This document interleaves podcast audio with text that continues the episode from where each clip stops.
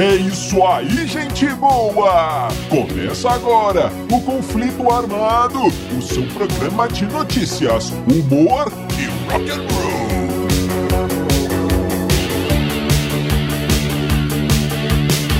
E vamos para as manchetes de hoje. O encontro indelicado do Queen com Sex Pistols. Quem quer o violão do Kurt Cobain? A história da capa do LED. A primeira viagem de ácido a gente nunca esquece. Tudo isso e muito mais no conflito armado que começa agora. Eu sou Bob Macieira e aqui comigo no estúdio, meu arqui-rival e melhor amigo Crânio. Tudo bem, Crânio? Tudo bem, Bob? Saudações, caros ouvintes! Tamo junto no rock! Tamo junto no rock, Crânio! E sem mais enrolações, vamos ao nosso primeiro assunto. E crânio! Então vamos começando nosso conflito armado de hoje com a seguinte história. Olha só. 1976, crânio, lá na Inglaterra, surge o punk rock. É, É, na verdade, há há controvérsias, É. mas tudo bem, vamos lá. Ramones. 1976, Inglaterra, surge o Ou não, ou não. Tá bom, crânio. Tá bom. Em 76, na Inglaterra, aparece um monte de banda punk. Aí tá sim. melhor assim? Então tá bom. Aparece um monte de banda punk e as bandas já estabelecidas começam a perder terreno. O punk saiu invadindo e tomando conta de tudo. É verdade. Mas existia também o Queen. Queen, banda do Fred Mercury, Brian May e sua turma. É. Que era uma banda gigante na época e não estava nem aí com o punk. É. Eles estavam tranquilamente gravando o seu disco News of the World. É. Que é talvez o segundo disco mais importante do Queen, né? Sim. Ao lado do Night of the Opera, né, Crânio? Sem Então, dúvida, Bob. Estavam lá Dois gravando o disco nos Wessex Studios, quando do lado do estúdio do lado crânio, quem estava lá gravando Quem? também? Quem? Os Sex Pistols, é, gravando o seu icônico Nevermind the Bullocks, We Are the Sex Pistols, primeiro e único disco da banda. Quer É. dizer, Então tudo bem. Aí, beleza, um belo dia estava lá nosso amigo Fredito Bigodon, é, com seus amigos Fredito. ajustando detalhes da gravação, crânio. É, ah, aumenta a voz aí, cara. Baixa esse baixo um pouquinho, tá muito alto. Aquela coisa toda de estúdio, crânio. Quando aparece Sid Vicious. Sid Vicious, o, baix- o baixista do Sex Pistols, entra no estúdio.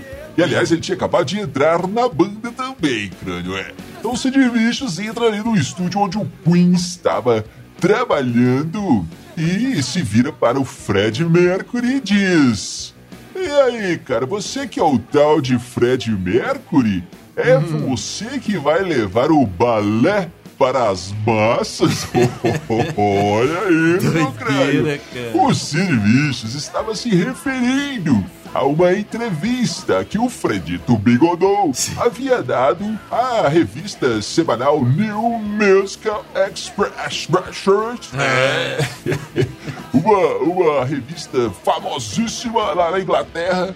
Uma revista que fala da, da MPB, né, crânio? Música popular britânica. É. Então, o Fred Mercury tinha dado essa entrevista e ele disse: na entrevista, ele disse: Nós temos que levar o balé para as massas. Olha isso, Fred. Até o pessoal da New Musical Expression é, achou aquilo muito estranho. E na chamada, na, na manchete da, da revista estava escrito. Esse homem é um imbecil? Olha isso! Que é isso? É, levar balé para as massas, mas tudo bem. Mas aí, crânio, depois dessa provocação, o, o Fred Mercury virou para o Sid Vicious com toda calma e pose e disse: E você, que é o Simon Ferocious? é, crânio. Sid Vicious virou Simon Ferocious. É, o Sid viciado virou Simão Feroz. É. Ah, o Sid Vicious ficou com raiva, é, ficou com muita raiva. Ai, que raiva desse Fredito Bigodon! E aí, o Fred Mercury olhou o Sid de cima a baixo, assim, deu aquela encarada e disse: Meu amigo, e essa sua roupite aí? Você já se olhou no espelho? Vê se você dá uma boa olhada no espelho e amanhã você vem com um look melhorzinho, viu, meu filho? Olha isso, grande! E aí, o Silvio, que não estava acostumado a ser enfrentado assim, ficou meio sem, sem, sem saber o que fazer. E o Fred Mercury aproveitou esse momento, pegou o Silvio pelo colar e pôs o cara pra fora do estúdio. O que, que é isso, Pois é, Bob, esses são os Sex Pistols, né, cara? Hum. Sex Pistols, Sex Pistols, icônica banda punk que durou ali de 75 a 78, na minha opinião, né? Bom. Quando o Johnny Rotten saiu. É, eles se reuniram depois de 96. É. Como eles mesmos disseram, para ganhar grana. Fizeram uns shows e tal. Eles falavam, vamos fazer isso aqui para ganhar dinheiro. E de vez em quando ainda fazem uns shows aí, se reúnem, fazem uns shows para ganhar grana. é, mas a banda durou isso aí, de 75 a 78, um disco e o impacto, as ondas estão aí atingindo a gente até hoje, né, Bob? Tem uma história boa deles em 2006, eles foram indicados para entrar pro Rock and Roll Hall of Fame, né? Sim. E eles recusaram. E eles diz, disseram na época que o Rock and Roll Hall of Fame, Rock and Roll Hall of Fame, é, uma, uma poça de mijo. é, Sex Pistols. Mas tem uma outra história deles muito boa, ô Bob. Sim. Olha só. É, antes do, da, de, de formar a banda, né? O Steve Jones, guitarrista, e o Paul Cook, o batera, eles viviam ali em Londres, daquele miserê danado, sabe como é que é, né? Vendendo almoço para comprar janta. Os caras estavam ali numa pindaíba só. Mas, como todo adolescente, jovem naquela época, em Londres eles queriam fazer fama e fortuna montando uma banda, né? Eles Sim. só não sabiam tocar e não tinha instrumentos, só faltava isso. Tava fácil. Mas os instrumentos era, não era tão difícil de arrumar, não, cara. Por quê? O que, que acontecia? Eles viviam, circulavam ali perto do Hammersmith, é casa de show também icônica ali de Londres, né? Então, segundo eles, eles disseram, né, que era fácil entrar no Hammersmith. Eles sacaram isso, né? Era fácil entrar ali, tinha não tinha muita segurança, não tinha nada. E o que estava acontecendo nessa época? David Bowie. Sim. David Bowie estava é, se despedindo, fazendo a despedida do personagem Zig Stardust. Sim. E tinha o um show, né? Zig Stardust, Dust, é, Spiders from Mars, um negócio assim, né? É. E então estava fazendo a despedida ali no Hammersmith. Eu acho que iam ser três shows que os caras iam fazer. E eles estavam deixando os equipamentos de uma noite para outra, deixava tudo montado ia tocar no outro dia. Sim. Deixavam lá. Ah, mas aí foi o erro dos caras. Ainda mais com a galera dos Sex Pistols rodando ali a área, né? O que, que eles fizeram? recrutaram uns amigos ali, uns gente boa igual eles, né? e chegaram lá na porta do, do, da casa de shows depois que tinha acabado o show de uma noite lá. E chegaram lá pro, pro, pro Soizé, que ficava ali na segurança, né? Soizé não, né? Da Inglaterra, então era uh, Mr. Jack. É, chegaram pro Mr. Jack e falaram: oh, nós somos aqui da equipe do David Bowie. Nós somos os Rhodes aqui. Nós vocês pegaram uns negócios aí, umas paradinhas aí. Sim. Aí o Mr. Jack falou: ah, vai entrando aí, galera, vai entrando. e eles entraram, cara, e roubaram os equipamentos do David Bowie. Que e a galera foi levando amplificador, bateria, sei lá mais o que, foram levando. E o Steve Jones, o guitarrista, cara, levou a Gibson, a Gibson Les Paul do Mick Hampson, né, que era o guitarrista do, do do Bowie. Do, do Bowie, do Bowie. É. Levou a guitarra. E essa guitarra, cara, essa Gibson Les Paul é nada mais, nada menos que aquela guitarra que aparece no clipe de God Save the Queen. Aquela guitarra creme, né? Sim. Linda guitarra. É a guitarra do cara, do guitarrista do David Bowie, bicho. Olha só, você tem base uma coisa dessa. Eu fico imaginando o cara, né? O, o Mick Hampson. É, assistindo ali o clipe de God Save the Queen, vendo as apresentações do, dos Sex Pistols e pensando, cara, eu conheço essa guitarra. Essa guitarra não é meio estranha. Peraí, será que aquela minha, aquela Gibson que isso. Não, não pode ser, né? Uma banda aí fazendo sucesso. Tava tocar com a guitarra roubada? Não pode ser. é, Bob. Mais punk que isso? Impossível. É, esses são os Sex Pistols. Não há pra é isso aí, amigo ouvinte. Você já conhece o nosso Instagram. Procure os Dillions que você vai encontrar muita coisa interessante. Temos histórias em quadrinhos e muito mais.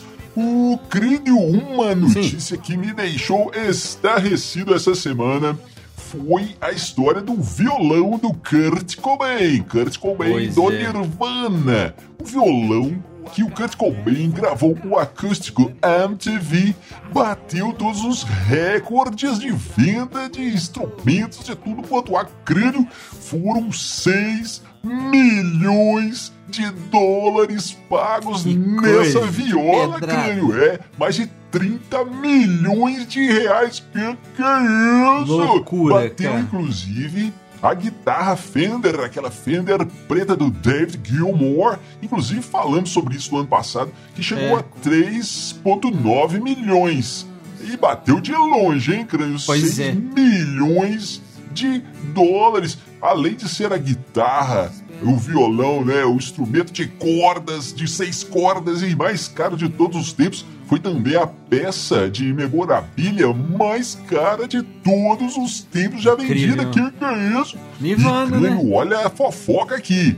Esse violão estava com o ex-marido da Frances Ben Cobain, a filha de Kurt Cobain. No, naquela confusão, ela, a Frances ficou com o violão, confusão da morte do pai e, e da a mãe ali, muito louca também. A Frances acabou ficando com essa, com esse violão e deu de presente, segundo o marido, deu de presente para ele, né? Erro, o marido erro. dela. Vacilo. E o cara foi uma confusão danada, divórcio e tudo mais. Mas quem não brigaria por um violão de 6 milhões de dólares, hein, cara? O que, que é isso? Você tá louco, Bob? Eu saía no tapa por é, esse violão. Eu também. Mas esse violão, cara, ele já não era um violão comum.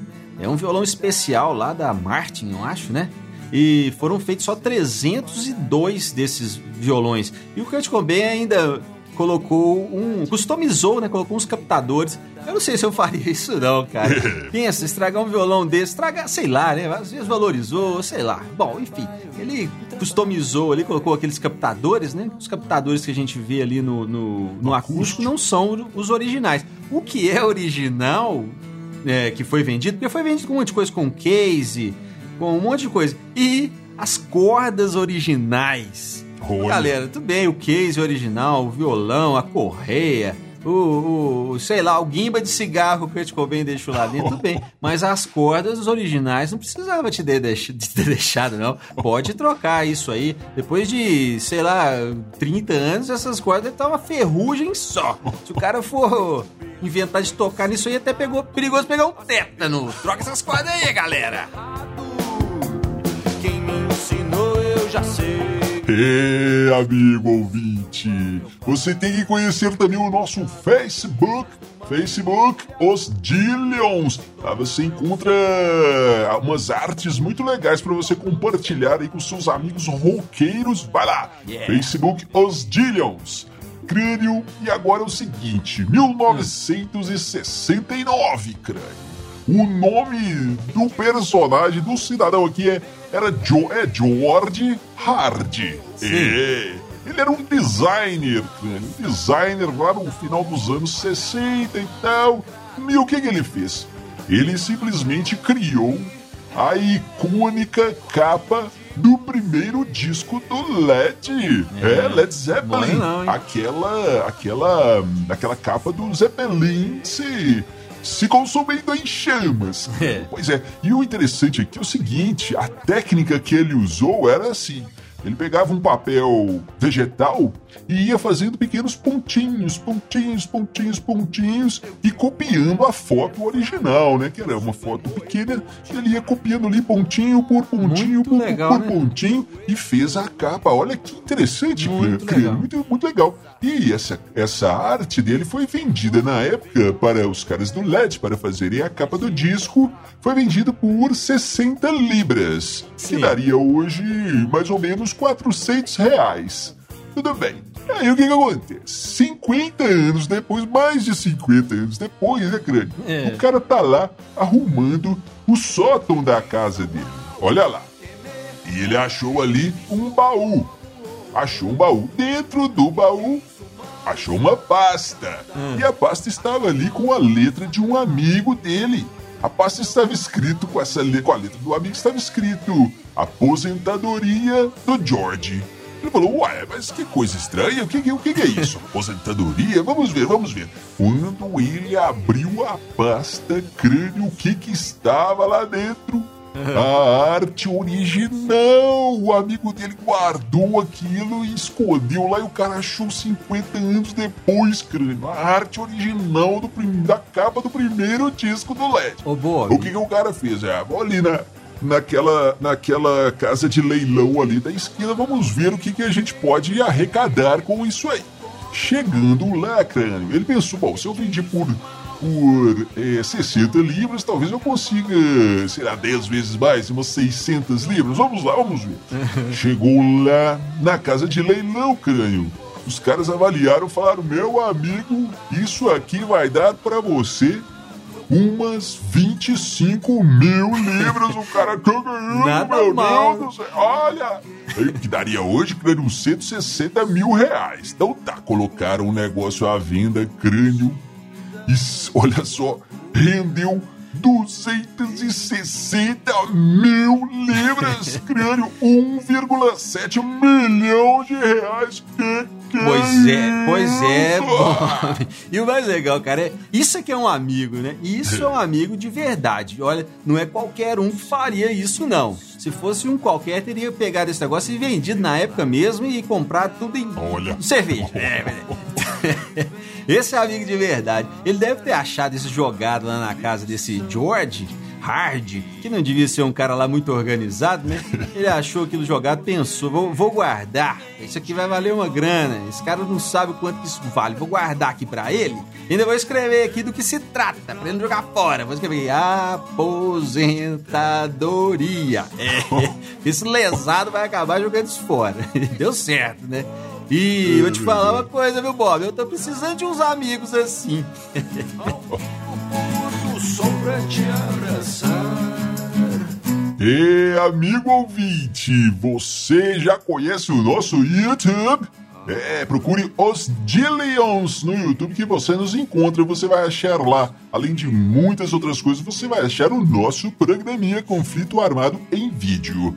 Crânio, olha essa aqui. Hum. Em entrevista recente, o Geezer Butler é baixista do Black Sabbath. É, disse e contou sobre a sua primeira viagem de ácido, crânio.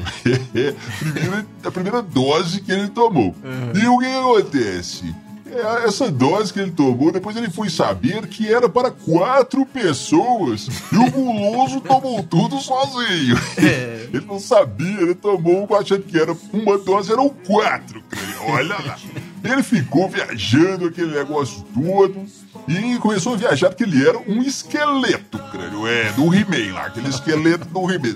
Não existia, né? Ele ficou viajando que era um esqueleto até no, do dia seguinte. No dia seguinte eles tinham um show, crânio. Ele entrou na van é. e a galera olhou aqui e falou assim: Ô, ô Butler, tem alguma coisa errada com você, cara. O que, que está acontecendo? E ele disse: Ué, galera, vocês não estão vendo, não? Eu sou um esqueleto, pô! O que, que, é isso? É, e aí, eles foram pro show. E passando ali no, perto de um parque, um parque, é, ele viu várias flores e de repente as flores começaram a querer entrar na van. As flores vinham, deixa eu entrar aí, deixa eu entrar aí. A viagem não Ô, Bob, e, e, não acabou. E não acabou, invadindo a van. E não acabou aí, não, cara. Ele foi pro show. Tava hum. lá tocando. Ele ia tocando e começou a olhar pra mão assim, a mão dele, ele ficou viajando na mão dele, na própria mão, né?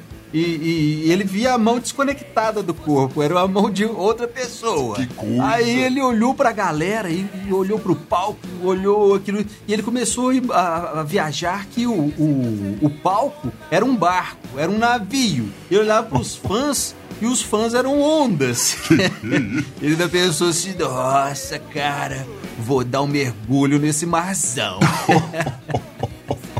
Ô, crânio, depois dessa, então, vamos às suas considerações finais. Então, Bob, quero trazer hoje aqui, cara, um, trailer de um filme que eu vi essa semana. É um filme colombiano, chama A Noite da, da Besta, The Night of the Beast. O Beast aí, Iron Maiden, cara.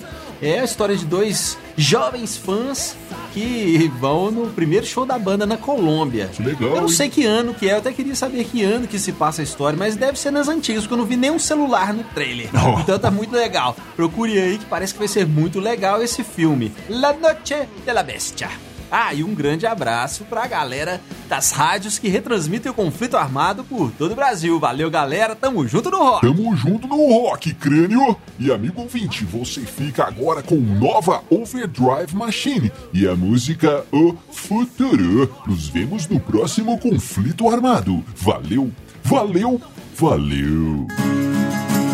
Não cheguei